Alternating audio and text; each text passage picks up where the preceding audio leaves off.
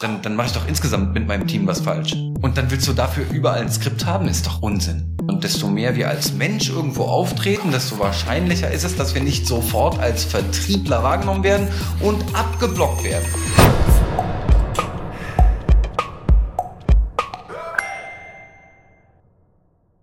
Würdest du sagen, dass es sinnvoll ist, sich einen Fragenkatalog zu bauen, den man abarbeitet, ja, wo man sich sozusagen Fragen zurecht überlegt und zurecht denkt, weil man sagt, okay, wer fragt, der führt. Hier sind meine fünf häufigst gestellten Fragen, die gehen wir jetzt mal gemeinsam durch. Und dann noch als Addition so in, in die Fragestellung, wie hoch ist der Frageanteil und vielleicht noch der Redeanteil? Also, fangen wir doch mal mit dem, mit dem ersten Punkt an. Macht es Sinn, mir irgendwie was vorzuskripten und so einen Fragebaukasten oder so einen Fragesheet zu haben? Ja und nein.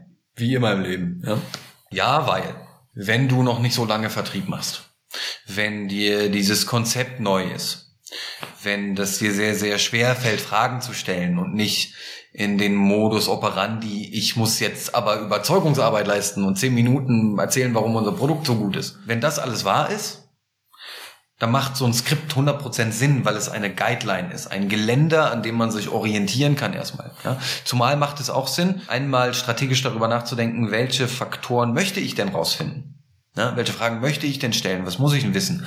Mitarbeitergröße, all diese Sachen. In welche Themen würde ich gerne tiefer reingehen? Beziehungsweise, wie kann ich über Fragen bestimmte Themen einleiten? Ja, die mich dann dabei unterstützen, die richtigen Informationen herauszuarbeiten. Oder wie man im Coaching sagt, herauszuelizitieren. Insofern ja. Und nein, weil das die falsche Perspektive ist. Langfristig. Denn die Perspektive sollte ja sein, das System und die Logik dahinter zu internalisieren, um sie insgesamt anwendbar zu machen, unabhängig von der Situation. Denn wenn jemand aus diesem Fragemodell ausbricht oder Anforderungen hat, die anders sind oder das Gespräch in eine völlig andere Richtung läuft und wir nur diesen dieses Format haben, diese Schablone, an der wir uns bewegen, dann wird das sehr, sehr schwer, agil durch dieses Gespräch hindurch zu navigieren. Und deswegen ist das ein guter Start um sich strategisch vorzubereiten. Es ist ein guter Start als Geländer, ja. Aber nicht die all, allgemeingültige Antwort, weil man sollte auch schrittweise die Logik, Psychologie und Mechanismen dahinter tatsächlich verstehen lernen um in jeder Situation das anwenden zu können und gar nicht mehr darüber nachdenken zu müssen. Weil das ist doch der Punkt. Je weniger wir über Vertrieb nachdenken müssen und über die Sachen, die da so passieren, ja, desto wahrscheinlicher ist es, dass wir uns 100% auf unser Gegenüber einstellen können, einlassen können äh, und tatsächlich hören, was da gesagt wird. Weil wir nicht darüber nachdenken, was wir als nächstes antworten müssen. Also internalisieren von dem ist Teil zwei Und deswegen sage ich ja und nein. Ying und Yang, wie das ganze Leben, ja, immer schwarz und weiß, mein Gott. Es gibt ja so die, die Ansage, dass ein Skript für dein Vertriebsteam muss so gut geschrieben sein, dass es selbst ein Affe vorlesen könnte und Erfolg damit hat. Entspricht das der Wahrheit? Es gibt viele Vertriebsmannschaften und ich schiele da, ohne beleidigend zu sein, aber ganz bewusst in diese ganze B2C Vertriebsschiene, ja. Ich verkaufe dir einen Handyvertrag, ich verkaufe dir eine Versicherung, was auch immer. Obwohl ich neulich auch einen Anruf bekommen habe von jemandem, der mir einen Wasserkanister verkaufen wollte, wo ich so dachte, ich kaufe mir an der Tanke einfach einen Evian, Alter, was ist mir doch egal. Wassertank für ein Quatsch, ja. Und die hatten zum Beispiel auch so ein Skript. Das kann funktionieren, ähm, nur ich glaube, es wenn wir uns A im B2B-Space bewegen, die Leute kriegen ja relativ häufig Vertriebsanrufe. Ja, und da sieht die Gesetzeslage für Vertrieb auch ganz anders aus, denn bei B2C muss ja jemand erstmal überhaupt ein Opt-in geben und im Zweifel sogar ein Double Opt-in. Und wenn ihr nicht wisst, was das heißt, dann solltet ihr das mal googeln, bevor ihr Outreach macht. Ähm, ja, aber ein Double Opt-in muss eigentlich sein nach der Gesetzeslage für Outreach überhaupt jemanden privat anrufen zu können. Bei Unternehmen sieht das ganz anders aus, weil da die Gesetzeslage so ist, wenn anzunehmen ist, dass eine Geschäftsanbahnung zwischen zwei äh, Unternehmen aus irgendeinem Grund sinnvoll sein könnte, dann ist es berechtigt, das Unternehmen zu diesem Thema zumindest mal anzusprechen, bis zu dem Moment, wo das Opt-out kommt. Das heißt, im B2B-Space wird das Opt-in erstmal angenommen. Und deswegen ist es auch okay, B2B Outreach zu machen und Kaltakquise und so. Ja, sonst wäre gäbe es ja gar keine rechtliche Grundlage dafür. Das erstmal dazu. Wenn ich also Outreach mache und dann auch noch ein Skript habe, dann tue ich das ja deswegen, weil irgendeiner bewiesen hat, hoffentlich, dass das gut funktioniert. Und die Wahrheit ist, dass das auch wahrscheinlich gut funktionieren kann, aber wenn ein Affe meinen Vertrieb macht, dann habe ich doch irgendeine falsche Entscheidung an irgendeiner ganz anderen Stelle getroffen. Wenn ich den Affen, wenn ich den Affen nicht dahin bringe, dass er mehr Wissen aufbaut, dass er stärker wird, dass er über sich selbst hinauswachsen kann und so ein Skript gar nicht mehr braucht, weil er völlig wie so ein Ninja in so jedem Gespräch ist, ja. Und dann, dann mache ich doch insgesamt mit meinem Team was falsch. Wenn ich Affen einstelle, ist doch eine komische Perspektive, ja. Und viele haben übrigens diese komische Perspektive. Und was ganz, ganz grausam ist, ich will ja smarte Leute in meinem Team haben. Aber ja, ist nochmal ein anderes Thema. Und deswegen ist so ein Skript, wie gesagt, ein Geländer, es kann hilfreich sein, aber es ist ja nicht die Antwort. So ein Skript führt ja nicht zum Abschluss. Insbesondere dann nicht, wenn wir über High Ticket reden oder über B2B reden. Da gibt es so viele Mechanismen und Prozesse, die dazwischen sind, ja, dass doch ein Skript das nicht tut. Dann bräuchtest du vielleicht fünf Skripte für die fünf Gespräche, die du führst, ja. Also du hast irgendwie erste Terminvereinbarung, dann hast du einen Discovery Call, ja, mit ein bisschen Qualifizierung mit drin. Dann hast du vielleicht einen Demo Call, wenn du ein SaaS-Produkt hast oder so, ja. Dann hast du vielleicht nochmal einen Entscheidungscall und vielleicht nochmal einen zweiten Entscheidungscall, vielleicht sogar mal noch einen dritten Entscheidungscall, weil es verschiedene Stakeholder gibt, ja, User, Entscheider, Economic Buyer, was auch immer. Und dann willst du dafür überall ein Skript haben, ist doch Unsinn. Ist doch einfach Unsinn. Und das ist der Punkt. Ja, es ist hilfreich, gerade für Kaltakquise, Terminakquise, da ein Skript zu haben. Insbesondere für das Thema Elevator Pitch. Der sollte nämlich knackig sein und bestimmte Themen beinhalten und auf eine bestimmte Weise gesagt werden, weil es einfach logisch ist und funktioniert. Aber davon ab, yo, je weniger wir skripten und desto mehr wir als Mensch irgendwo auftreten, desto wahrscheinlicher ist es, dass wir nicht sofort als Vertriebler wahrgenommen werden und abgeblockt werden.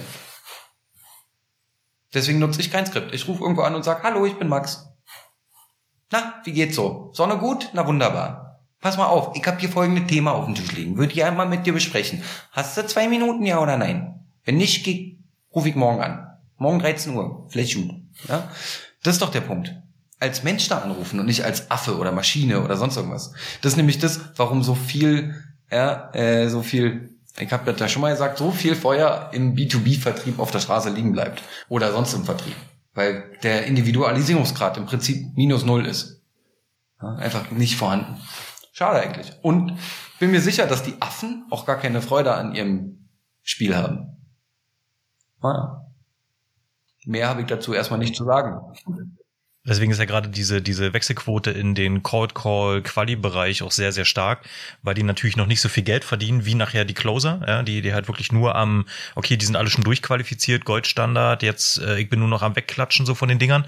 Ja, also das ist ja so dieser Habitus, der da drinnen liegt. Und äh, deswegen haben die ja eine hohe Wechselquote, ja. Wie siehst du, wie siehst du den Digitalisierungs- und vor allem KI-Markt da gerade auf uns drauf zurollen? Also ich würde das Thema gar nicht zu groß aufmachen, aber mal so auch im Hinblick auf diese Affen Thema jetzt, ja, weil wenn man sagt, okay, wir, wir schreiben ja sowieso Skripte und wir haben Software wie Gong.io, die jetzt irgendwie auswertet, wie mein Affe, der da jetzt sitzt am Telefon, das Skript vorliest und wie die Kunden darauf reagieren. Ja, dann können wir doch auch gleich eine KI-Stimme einsetzen und äh, einfach gar keine Menschen mehr dahinstellen. Wie betrachtest du diese Entwicklung?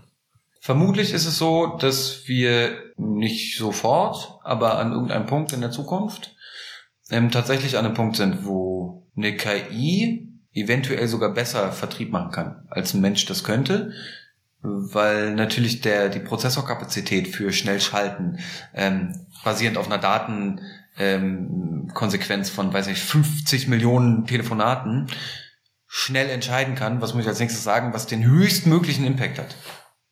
Klar, nur da sind wir ja noch nicht. Gemessen daran, dass äh, dieses, die klauen unsere Jobs, ja, früher waren es die anderen, jetzt sind es die Maschinen. Aber das ist doch also am Ende nicht drüber nachgedacht, dass die Maschine ja jetzt gerade erstmal nur den Zweck erfüllt, unser Leben leichter zu machen im Vertrieb. Ja, so Gong. Gong ersetzt das nicht, sondern macht uns ja stärker und intelligenter.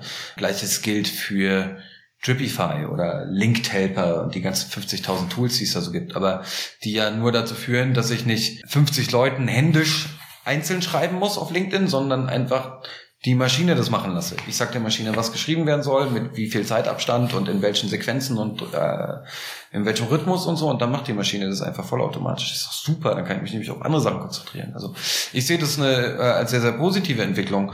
Ähm, und je mehr Intelligenz wir äh, bekommen im Vertrieb, zum Thema, wie, was funktioniert denn und so, weil das sind ja alles Sachen, die wir als Menschen gar nicht so richtig prozessieren können in dieser Tiefe, ja ähm, desto besser können wir werden. Und das ist also meine Perspektive.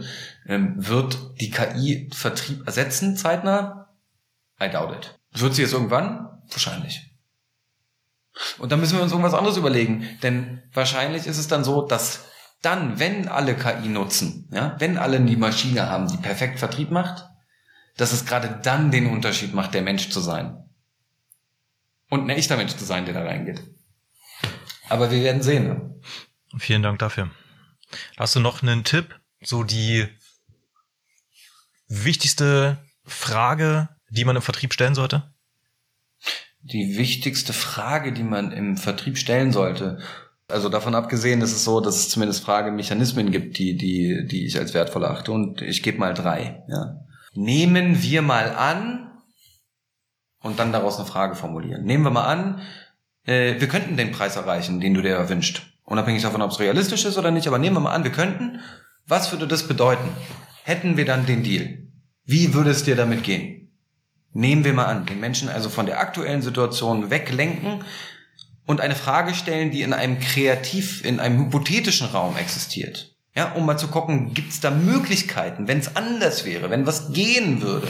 Nehmen wir mal an, stell dir mal vor, ja den Menschen in die Imagination bringen. Das ist also der eine Faktor. Der andere Faktor ist, haben wir schon vorhin schon gesagt, ja, labeln. Klingt so, als ob du mich nicht leiden kannst. Klingt so, als ob du das niemals abschließt. Klingt so, als ob du eigentlich schon schwitzend mit dem Stift in der Hand darauf wartest, dass ich dir das Angebot schicke. Irgendwas. Um eine Korrektur für, das zu bekommen, was wir da vermuten oder was wir da glauben, wo wir gerade stehen. Ja? Und der Rest ist Detailfragen, Konkretisierungsfragen. Hm? Was genau heißt denn das? Kannst du noch mal ein bisschen mehr erklären? Wie genau funktioniert es? Hm, ja, also granulieren. Das sind drei, drei Dinge, die wahnsinnig effektiv sind ähm, und unglaublich gut funktionieren in der Gesprächsführung. Ja, also konkretisieren und immer weiter granulieren über die Detailfragen. Ja? Ähm, labeln über also oder Vermutungen, Beobachtungen verbalisieren über ein Label, klingt so als ob, scheint so als ob, hört sich so an als ob und das Gegenüber in die Imagination bringen. Nehmen wir mal an, es wäre anders. Was würde denn das bedeuten? Nehmen wir mal an, ich könnte den Preis, hätte ich dann den Deal. Das sind die drei einfachen Methoden, die ich jetzt so mal schnell in den Raum werfen kann, die ganz sicher ein Hebel sind. 100 Prozent. Business, Marketing, Content, Strategie, Wachstum, Blue Ocean, Value Curve. Wenn du auf all diese Sachen irgendwie Bock hast, dann nimm mal am kostenlosen Growth Call teil. Ja? Alles, was hier drin ist, gebe ich dir kostenlos. In einem Workshop. Bite-sized. Kontrolliertes, koordiniertes Wissen. Ja? Umsonst. Denn das, worum es hier geht, ist, dass das und das übergeben wird. Erstmal geben. Ja? Und das ist das, was wir hier machen. Wenn du da Bock drauf hast, dann melde dich hier unten bei dem Link an oder da oben oder sonst wo und sei dabei. Ich freue mich, dich zu sehen.